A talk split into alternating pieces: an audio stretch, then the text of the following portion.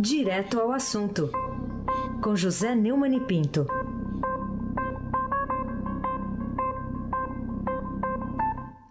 Oi, Neumani, bom dia. Bom dia, Heisen Abac, o craque. Bom dia, Carolina Ercolim, tintim por tintim. Bom dia. Bom dia, Almirante Nelson e o seu pedalinho. Bom dia, Diego Henrique de Carvalho. Bom dia, Moacir Biasi. Bom dia, família Bonfim, Emanuel Alice Isadora.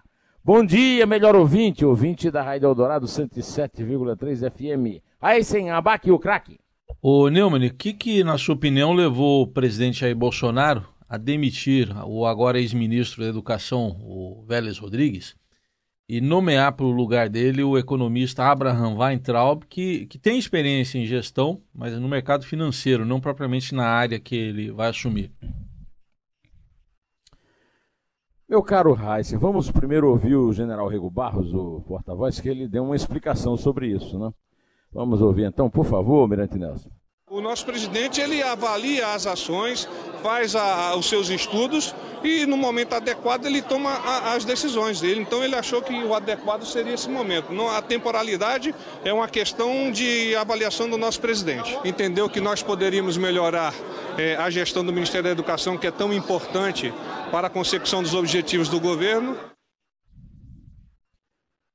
É, eu acabo de ouvir a Renata Agostini, a repórter do Estadão, que cobriu nessa troca lá do Ministério da Educação, e ela conversou com o próprio Weintraub, é Weintraub, Weintraub, né? Abraham Weintraub. É, Peraí que a gente tem é aqui é a pronúncia que ele mesmo faz do nome ah, dele. Vamos ouvir só o nome Vamos dele. Lá. Abraão. Tá. Abraão, ele fala. Abraão. Você quer ouvir o contexto? Não, não. Não, não, tá bom. É, obrigado, Carolina. É, ainda vamos ouvir muito aí. O, é verdade, o, é verdade. O Abraham é economista, tem uma experiência muito interessante. Ele foi de contínua diretor da Votorantim. Isso do, do Zé de Moraes, né, do Antônio e do Zé de Moraes. É, hoje, empresa administrada pelos netos do senador Zé de Moraes. É, e isso o recomenda como gestor. Agora não tem nenhuma experiência na área da educação. Nós não vamos acreditar que ele aprendeu tudo de educação na transição do governo. Mas é, é, eu mesmo ontem no Estadão às 5 e no meu vídeo no, no YouTube, eu, eu citei exemplos que foi, foram dados pelo professor, pelo grande educador, é, meu querido amigo, o o, Dionísio da Silva, da Universidade de Estácio de Sala, do Rio, em que ele mostra ministros da educação, aparentemente, pelo menos que não eram doutores, né? É, acadêmicos, como o Gustavo Capanema, que é, foi o responsável por um grande é, incentivo à área cultural no governo do Getúlio, e principalmente o Jabas Passarinho, que teve um papel muito grande na, na popularização da universidade no Brasil. O, o que se sabe é o seguinte: o, o, a missão, o desafio do, do Weintraub é um desafio muito grande. Né? É, a educação é muito ruim no Brasil, muito é, abaixo de qualquer crítica, e não vai ser com conversa ideológica, perseguição ah, aos antigos donos da, da verdade lá da esquerda com a nova verdade. Eu acho que ele tem um bom, um excelente exemplo né, nessas pessoas que eu falei aqui, é, aqui no Brasil e, sobretudo, na Coreia do Sul. A Coreia do Sul era o chamado um dos tigres asiáticos e saiu do subdesenvolvimento para o desenvolvimento graças a uma instrução pública, uma educação é, fora de série. É, o, mais do que aprender nas reuniões da, do governo de transição, ele poderia ter é, se dedicar a aprender o que é que os coreanos fizeram para dar o grande salto na educação e na economia por causa da educação, Carolina Ercolim. Tintim por tintim. Vamos falar sobre outro assunto importante, que é uma declaração é, contundente, né, solta até, do presidente da Câmara, Rodrigo Maia. Queria saber que consequências você acha que vão vir aí sobre a votação da reforma da Previdência depois da fala do Rodrigo Maia ontem de que não é mulher de malandro para gostar de apanhar.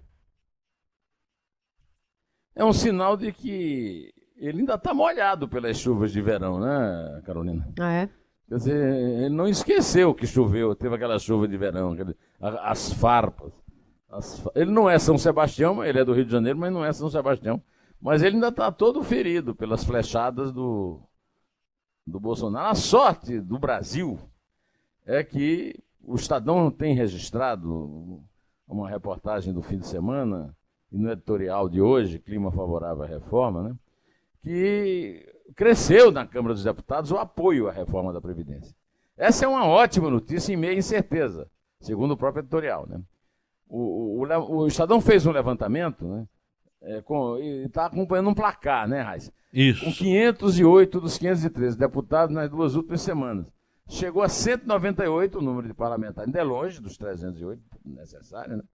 mas eles se disseram favoráveis à proposta enviada pelo governo. Contra 180 na última enquete, quer dizer, já deu uma subidinha, né? Em março. Do total, 129 condicionaram o apoio à mudança no texto. E 69 disseram que aprovariam integralmente a proposta. Apenas 95 declararam que, que vão votar contra o projeto mesmo que sejam feitas mudanças. Ou seja, são a nata da oposição dura, né? com, com a qual não há, não há diálogo, pelo menos aparentemente. Ah, por enquanto, 215 deputados preferiram não se manifestar. Segundo a posição do Estadão, é evidente que quanto menos o projeto for alterado, preservando a maior parte da economia estimada para os próximos anos, será melhor para todos. Mas não se deve ter ilusões. A reforma da Previdência tem muitos inimigos, enquistados na máquina do Estado, muito bem organizados para preservar seus privilégios. Sendo assim, mais do que nunca, deve partir do presidente Bolsonaro a iniciativa de, de defender com garra a reforma. Clima para aprová-la, aparentemente, há. Resta saber se o governo será hábil e convincente o bastante para transformar esse clima em votos. O, quando o editorial foi escrito, não tinha ainda conhecimento da frase é, do Rodrigo Maia. É uma frase retórica mais dura, mas o Rodrigo Maia realmente não tem que ser, eu já falei isso aí, o Rodrigo Maia não tem que ser é, coordenador ou articulador do governo, ele é o presidente de um poder. É, isso aí é uma função que tem que ser dada ao presidente, ao ministro Paulo Guedes e aos seus líderes, que até agora não compareceram nem para defender o Paulo Guedes lá na sessão. É ou não é? Eisenbach, o craque. É isso aí. Nas contas, 110 votos para chegar ao mínimo necessário. Mas não dá para trabalhar com o mínimo também, que é perigoso, né? Mas 198, faltam 110 para os 308.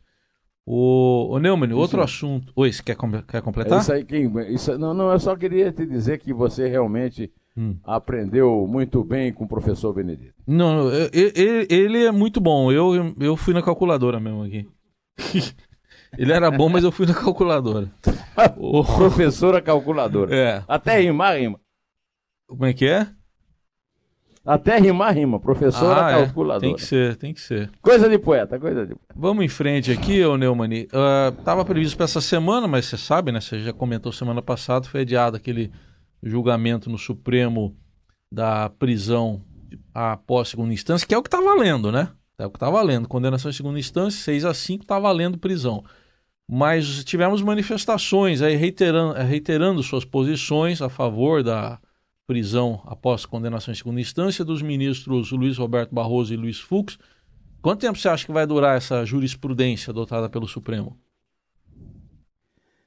Olha, uh, eu acho que essa reunião de marcada para amanhã, né, e que foi adiada a pedido da OAB que, que fez a, a, ação né, de inconstitucionalidade, é, é, essa reunião está sempre assim como uma espécie de espada de Damocles sobre a nossa cabeça.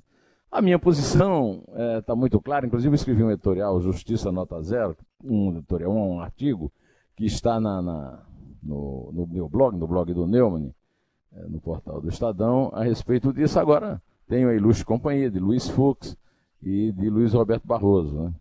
É, eu acho, inclusive, que a, a reunião foi adiada porque o Toffoli percebeu, ao contrário de Marco Aurélio, que não houve nenhuma mudança efetiva.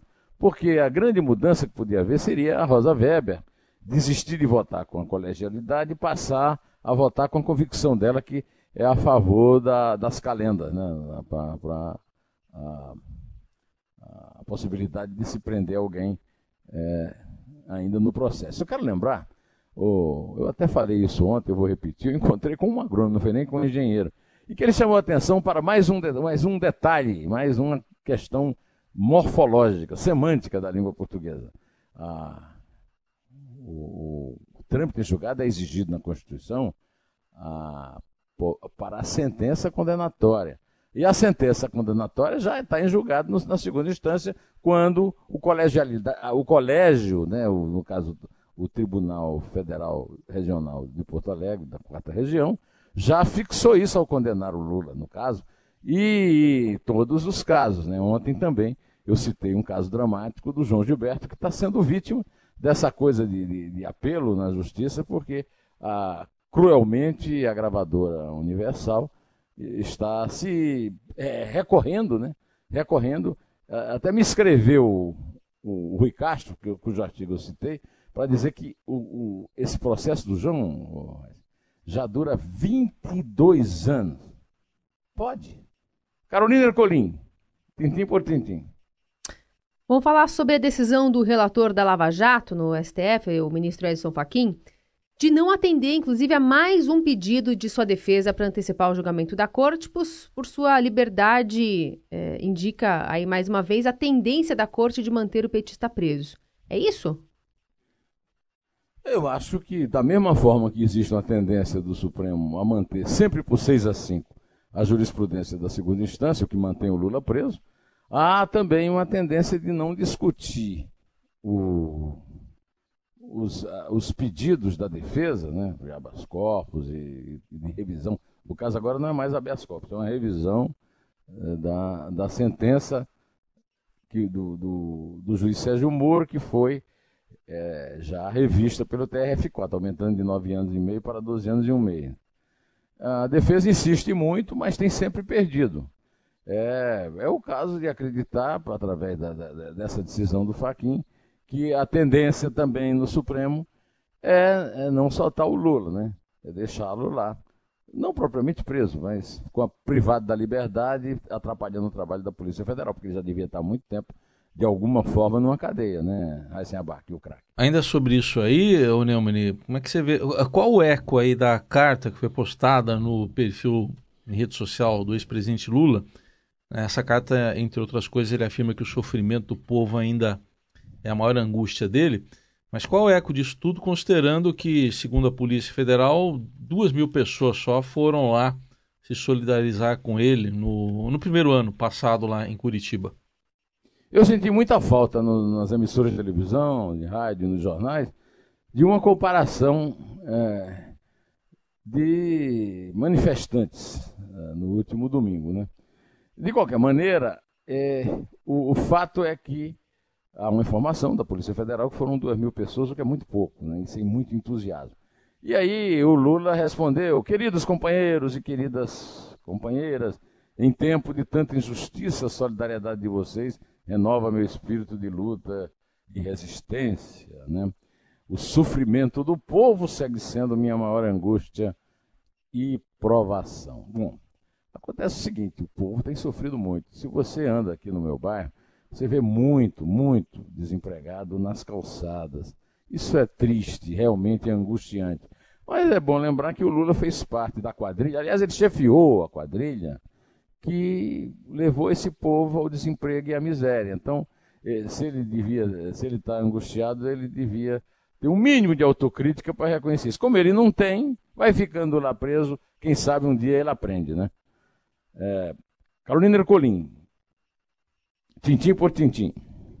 Neumani, eu queria saber o que, que você achou da reação do comandante do Militar do Sudeste à execução né, por 10 militares ali do músico Evaldo Alves dos Santos, em Guadalupe, zona norte do Rio. Ele que teve o carro fuzilado, né? Acabou vítima é, desse ataque. Um grupo de 12 militares fazendo a guarda da Vila Militar atira num carro, um carro que ia passando na rua, não sei se estava em velocidade, de qualquer maneira, se o excesso de velocidade não é, não é crime de pena de morte, não existe pena de morte no Brasil, é um gesto de suprema irresponsabilidade e provocou uma dor enorme na família. É, a, a viúva, inclusive, se queixou da forma arrogante com que os soldadinhos uh, trataram a família. Mas eu acho que pior ainda, o desprezo demonstrado pela nota oficial do Comando Militar do Sudeste, que nem se refere, né, não chega a ser uma nota de pesar, porque nem sentir sente, né, nem se solidarizar se solidariza, é, apenas registra um erro de operação. É realmente uma coisa lamentável essa, esse, não basta apenas punir, prender, como prenderam 10 dos 12 que participaram. É preciso também que o comando assuma o seu próprio erro e peça desculpa. Vá lá à casa do, do, do da família e chore junto. É um absurdo essa. Não, não cumpriu a, a, a, o protocolo. Pelo amor de Deus. Eu fiquei indignado a ponto de fazer um comentário muito emocionado que está no Estadão Notícias, aquele mesmo que você ouviu aí, Carolina, com a, a, a entrevista do, do Manuel com a Renata Agostini. Tem esse, o meu, é, a minha dor em que eu, eu, eu eu reproduzi também no meu blog com o comentário com o título Nota Sem Pesar. Uh, vamos ouvir a, a, esposa, a viúva do, do músico, por favor, Mirante. Eu falei, amor, calma, é o quartel, é o quartel. Ele corre, só tinha levado um tiro. Eu comecei a botar a mão na cabeça. Moço, socorre meu esposo. Eles não fizeram nada. Eles ficaram de deboche. Ai, meu Deus. Eu perdi o meu amigo. Eu perdi o meu melhor amigo, gente. O meu filho tava no carro, viu tudo. Ele quer foto do pai. Eu falei que o pai tá no hospital. Abaque, o craque. É, não tenho o que dizer. O, a, eles falaram que foi inconsistência, né? A prisão foi por inconsistência. Prisão por inconsistência. É. Quer dizer, um oficial que escreve uma nota dessa, ele tem que ser reformado. O exército o Exército, o ministro uh, da Defesa e o comandante do Exército já tinham que ter se pronunciado sobre isso. Pesar, solidariedade, bando de insensíveis. Pensa porque veste uma farda, pode ser insensível? Vista farda e chore junto conosco. O Neumann, outro assunto também é uma outra tragédia, né? A da Vale lá em Brumadinho. Está ocorrendo uma CPI lá na Assembleia Legislativa de Minas e teve depoimento do coordenador adjunto da Defesa Civil Estadual, Coronel Flávio Godinho, e lá ele informou que sete meses antes da tragédia, a Defesa Civil de Minas avisou a Vale da eventualidade de uma tragédia depois de uma vistoria na barragem lá do Córrego do Feijão. E aí, o que, que se pode dizer depois dessa revelação? É, no mesmo aqui é, acumulam-se as evidências da frieza, da ganância, da estupidez da Vale nesse, nesse sentido. Eu, mais uma vez, é, recomendo a leitura do, do, País de Faz de Conta, um brilhante artigo do grande jornalista Flávio Tavares, na página 2 do Estadão, a respeito da Vale. A Vale merece muito mais é, críticas do que os próprios comandantes que eu critiquei aqui, porque a Vale assassinou essas 300 pessoas e fica aí contando lorota, cada vez aparecem mais evidências de que foi a Vale que assassinou. É, e, e, a punição não está sendo à altura, como sempre no Brasil. Carolina Ercolim, tintim por tintim. Neumani, vamos seguir em frente aqui. Queria que você falasse então por que você criticou tão duramente no seu artigo semanal ali no blog do Neumani o fato de as polícias militares não informarem mais, como faziam antes, o número de, dos manifestantes em protestos de rua, né, como os de domingo passado, contra a justiça de um lado, né, pelos adeptos de Lula, e de outro pelos defensores da Lava Jato. É, eu até fiz uma observação ontem no Estadão às 5 que eu chamei atenção para o fato de que, na verdade, é, todas as manifestações tiveram o mesmo alvo, a justiça. Né? As, as manifestações do Lula livre contra o aparelho judicial, formado pela Polícia Federal, o Ministério Público Federal e a Justiça Federal de primeira instância. Ah, o pessoal que apoiou a Lava Jato, houve até briga aqui na Paulista, né, contra os tribunais superiores, particularmente o Supremo Tribunal Federal e, em especial, o homem mais impopular do Brasil hoje. Vamos fazer uma votação aí. Aysen, quem é o homem mais impopular do Brasil hoje? O Vélez não é mais, né? Não, não, mas nunca foi. Não? não nem, colombi... nem brasileiro é, é colombiano. É. Deixa eu ver aqui. O Felipão? É. Não. O Carilli? Não, não. Tá brincando. Gilmar Mendes. Você não é possível, rapaz? Eu deixei pra você. Ah, Gilmar Mendes. Bom, Aí é o seguinte, você fica sem saber, houve uma manifestação muito grande e muito é extraordinária, porque foi uma manifestação de apoio a um pedido de impeachment do Gilmar Mendes. E foi uma manifestação grande, não dá para comparar com aqueles milhão, né, milhão de pessoas que tinha entre 2013 e 2016 pedindo a queda da Dilma, que enfim o Congresso aceitou, mas teve muita gente para um objetivo tão específico, né? Agora, a polícia militar não dá mais. Agora eu quero saber por quê. Qual é a razão? Eu vai vir muita razão, muita gente vai explicar muita coisa. Agora eu digo qual é a razão: desprezo, desprezo pelo cidadão.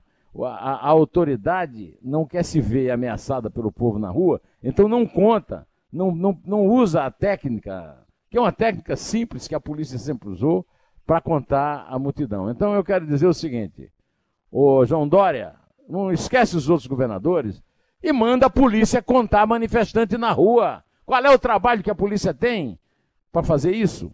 Qual é, o, o, cidadão merece ser informado disso. Eu merecia ser informado. No domingo, qual era a multidão que estava na Paulista de um lado, a multidão que estava na Paulista do outro, e não fico sabendo que a Polícia Militar, obedecendo ordens dos seus chefes que não querem é, ser ameaçados por esses movimentos populares na rua, não conta mais.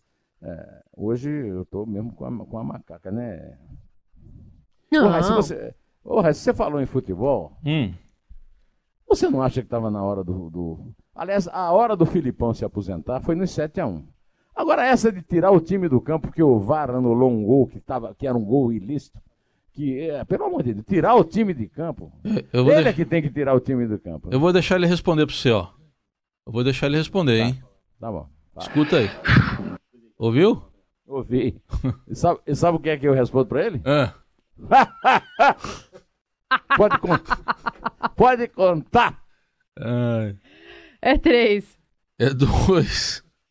É um. Em pé.